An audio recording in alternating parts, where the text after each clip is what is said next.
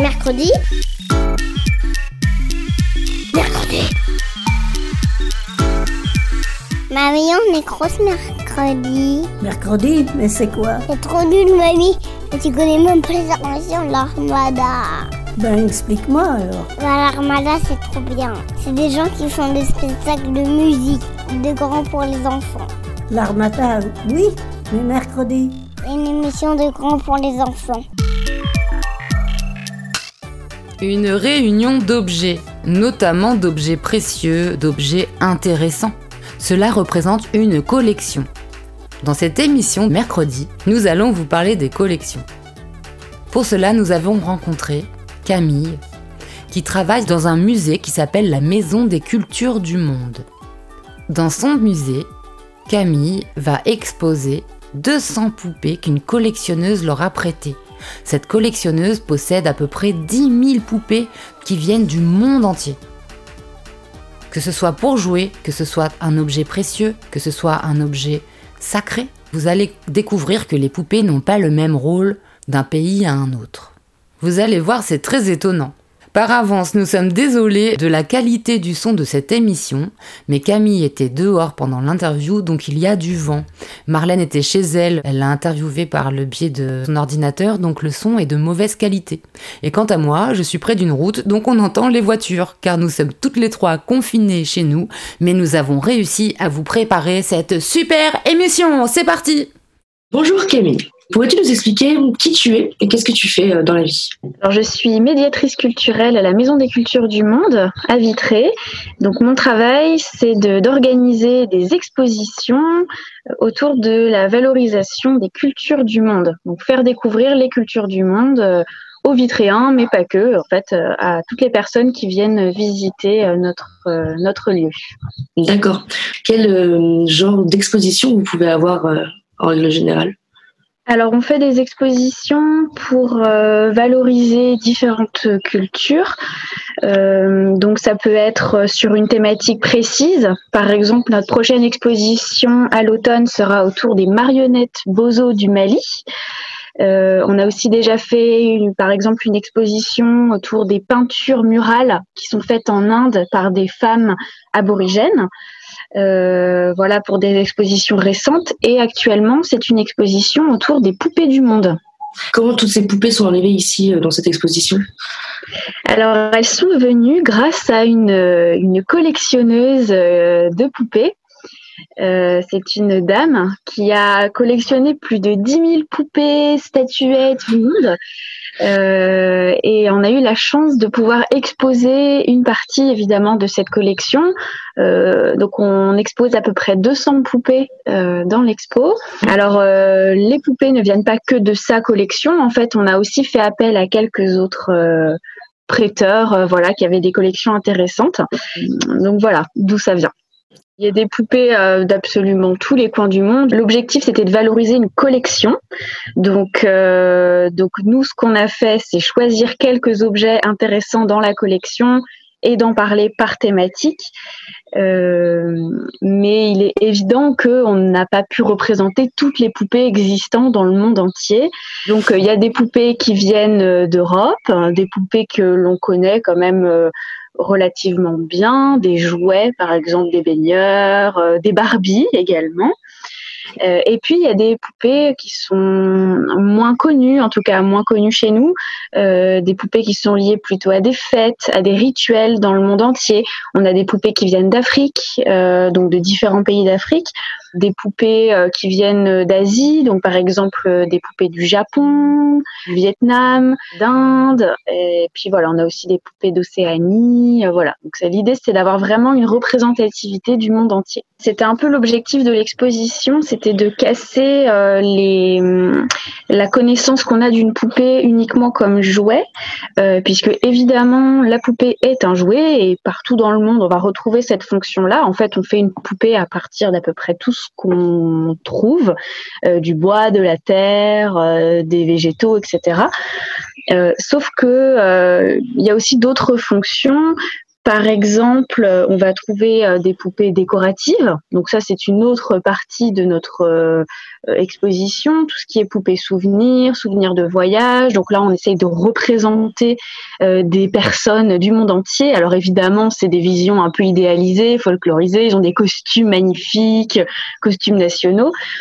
Et il y a des poupées euh, qui sont, euh, par exemple, euh, au Japon, j'en parlais tout à l'heure, des poupées qui sont assez incroyables, qui sont pas que des jouets, qui ont des fonctions, notamment dans des fêtes. Et on est très heureux de pouvoir exposer un ensemble de poupées du Ina Matsuri. Donc, ce sont des poupées qui sont vraiment exposées, donc on ne joue pas avec, elles sont exposées lors d'une fête le 3 mars, qui, c'est qui est la fête des filles. Et, euh, et donc ces poupées euh, sont absolument incroyables, très luxueuses, très belles, et elles ont du coup une importance symbolique. En fait, euh, on va donner des offrandes à ces poupées et elles sont censées protéger des mauvais esprits par exemple. Et puis il y a d'autres poupées euh, qui ont aussi cette fonction de protection, euh, des poupées qu'on aime beaucoup dans l'exposition et je fais quelques activités autour de ça, des activités créatives. Euh, ce sont les poupées Traca du Guatemala. Ce sont de toutes, toutes petites poupées euh, qui font un maximum 10 cm, qui sont données aux enfants qui peuvent parfois avoir des tracas, des inquiétudes. Et donc, euh, ils peuvent raconter leurs tracas à leurs poupées. Et lorsque les poupées euh, les mettent sous leur oreiller avant d'aller dormir, la poupée va s'inquiéter à leur place pendant la nuit. Et normalement, euh, les poupées, les soucis devraient avoir disparu le lendemain. Des très belles histoires euh, comme ça autour des poupées. Alors pour les poupées Traca, il y a une, un album qui a été réalisé à ce sujet par l'auteur Anthony Brown qui s'appelle Billy Bill et je le conseille vivement puisque donc ça raconte cette histoire de poupées Traca et c'est très bien fait, c'est bien illustré et ça donne envie d'en fabriquer c'est très facile à fabriquer en plus des petites poupées traca. Ce qui est intéressant dans cette exposition, c'est que au-delà donc de ces différentes thématiques où vraiment on commence par des poupées qu'on connaît, des poupées jeux, pour aller vers des poupées plutôt euh, rituelles, magiques, des poupées de voilà liées à des fêtes et des traditions, euh, il y a aussi une une autre lecture qui est faite à travers l'artisanat, le savoir-faire. Et, c'est là qu'on se rend compte d'une diversité incroyable dans les matières et les matériaux utilisés. Euh, donc on trouve des tissus, on trouve euh, du plastique, euh, des bouteilles par exemple qui ont pu être recyclées pour fabriquer une poupée. Il y a des, végétaux assez incroyables, des poupées en perles, en bois. donc c'est l'aspect assez intéressant dans cette expo. On se rend compte en fait à travers un seul objet de la diversité de la création dans le monde. Et, et voilà, c'est vraiment un, un témoin de cette euh, diversité. Et ça donne aussi envie peut-être de se remettre euh, à, fabriquer soi-même des poupées, surtout là dans ces temps un peu euh, voilà de confinement où on n'a pas accès justement bah, à des magasins de jouets parce que c'est pas forcément essentiel d'acheter des jouets. voilà, quand on voit tout ça, on se rend compte qu'en fait autour de nous, on a à peu près tout ce qu'il faut pour fabriquer des poupées. C'est ce qu'on propose nous également à la Maison des Cultures du Monde. Là en ce moment, pendant cette période de confinement, on met en ligne ce qu'on appelle les tutéthnos. Ce sont des petits tutos créatifs pour fabriquer euh, des poupées à la maison dans le, dans le cadre de, de l'exposition. Donc il y a notamment les poupées Traca du Guatemala dont je parlais. Évidemment, c'est des inspirations. Il y a euh, une poupée russe en chiffon. Donc ce sont en fait c'est pas les matrioshkas qu'on connaît, c'est un autre type de poupée de protection de Russie. Euh, là récemment, euh, ce sont des poupées euh, en origami, donc inspirées des poupées du Hinamatsuri au Japon.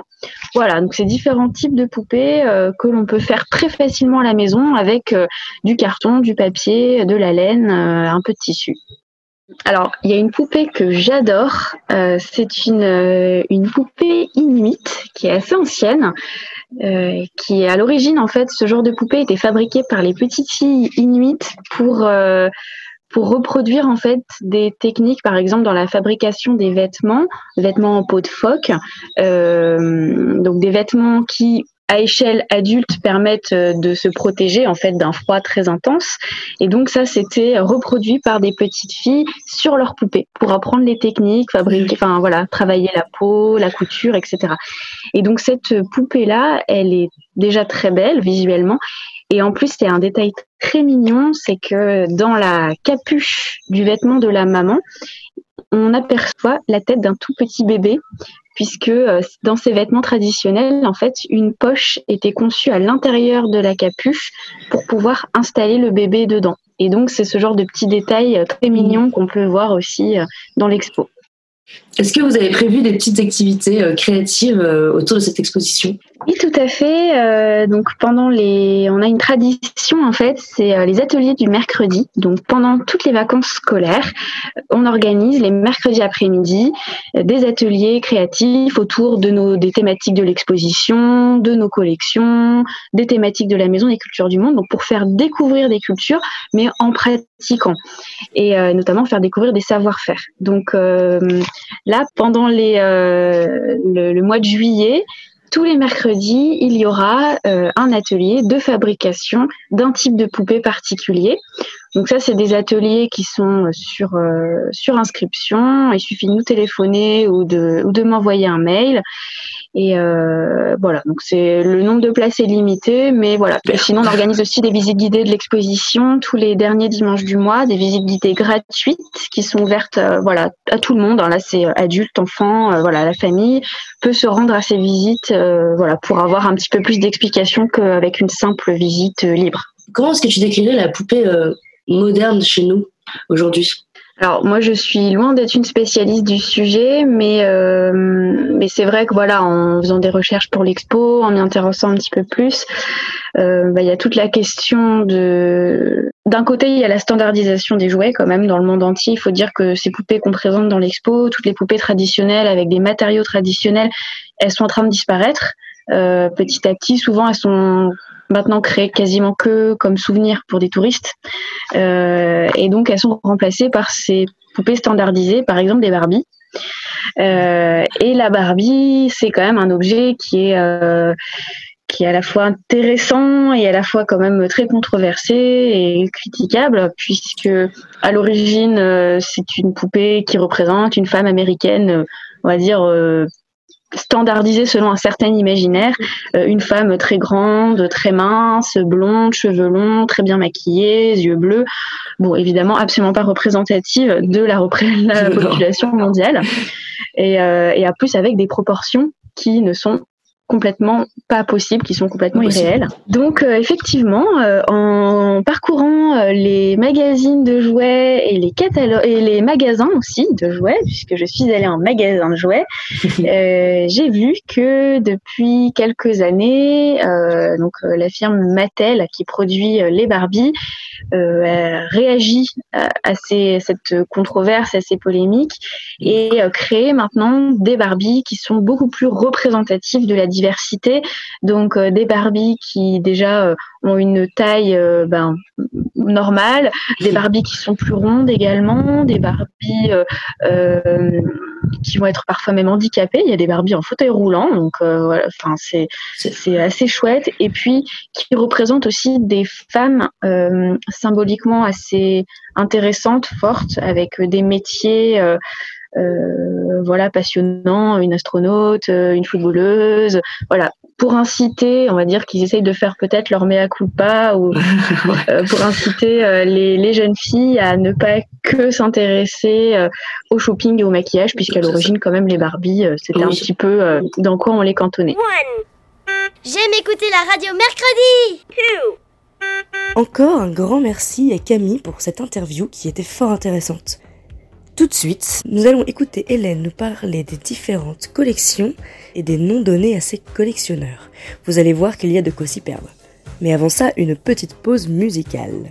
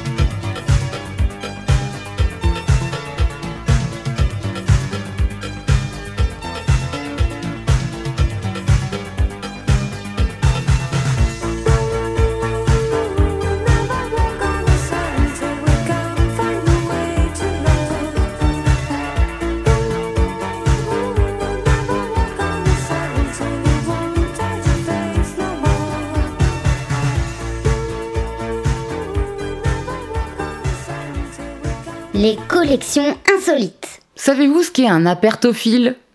Un aqualabellophile Ou encore un buticulaplasticulophile oh Tous ces noms imprononçables et qu'on ne peut pas retenir concernent des collectionneurs et des collectionneuses. Allez, c'est parti Oui, bonjour, je suis fan d'aliments en conserve et pour cela je collectionne les ouvre-boîtes. Qui suis-je? Un apertophile, bien sûr Et moi j'ai une étiquette eau pure à bulles fines et deux spéciales bébés avec Tour de France à vélo en 2018. Allez, tu m'en échanges une contre ton étiquette de l'eau de source des Pyrénées avec le loup dessus. Allez, stop Mais enfin, mais que font-ils? Ces personnes sont en train de s'échanger des étiquettes de bouteilles d'eau. Comme si c'était des cartes Pokémon, par exemple. Eh bien, ces personnes sont aqualabellophiles. Ces aqualabellophiles sont souvent très copains avec les buticulaplasticulophiles. Eh oui, ce sont les collectionneurs de bouteilles en plastique. Bon, soit ils sont copains car ils ont des bouteilles en double, soit ils sont envieux de l'étiquette qui est bien trop rare. Le buticulaplasticulophile ne veut pas la donner à l'aqualabellophile. Pas évident du tout. Alors quant à moi, je suis bel et bien cocoframophile. Selon vous alors, qui suis-je? Eh oui, en fait, je collectionne les numéros 1 des revues et des journaux. C'est pour ça. En général, je ne lis pas les autres numéros. Euh, moi, je suis le notaphile. Je collectionne les factures. Et vous? Oh, enchanté, monsieur notaphile. Moi, je ne fais pas dans le papier comme vous. Ma spécialité est plutôt dans la boîte de sardines. Oui, je suis la clupéidophile. Je suis très amie avec monsieur apertophile. Vous savez, le collectionneur d'ouvre-boîte du début. Mercredi. Mercredi.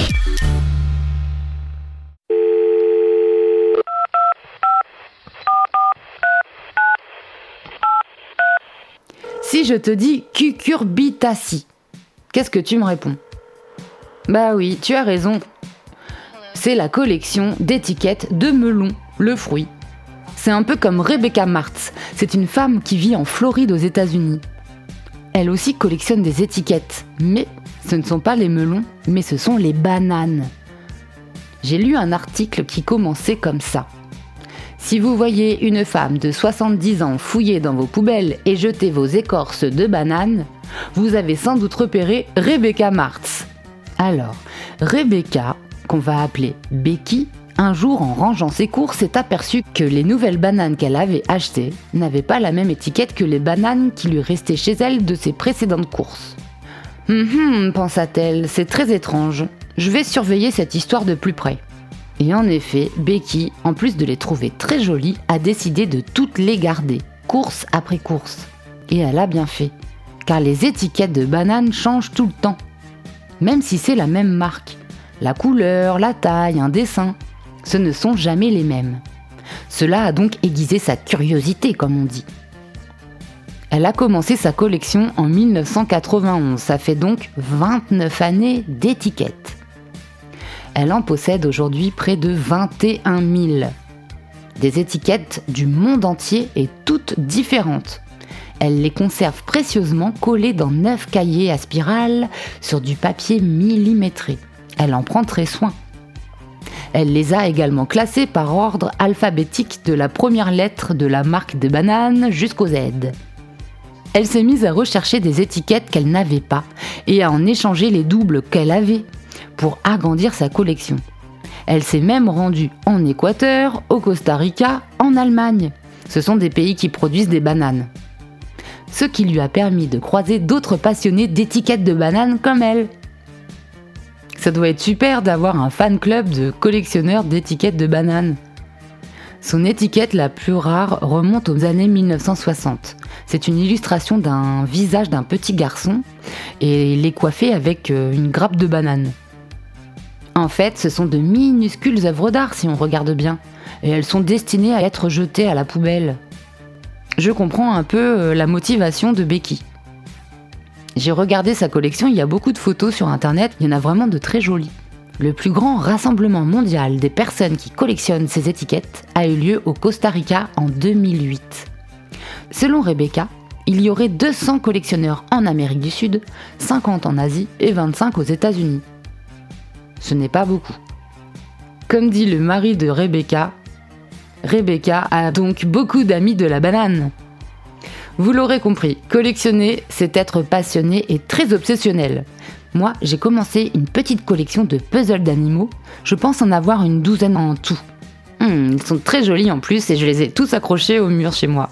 Et vous, avez-vous une collection en cours?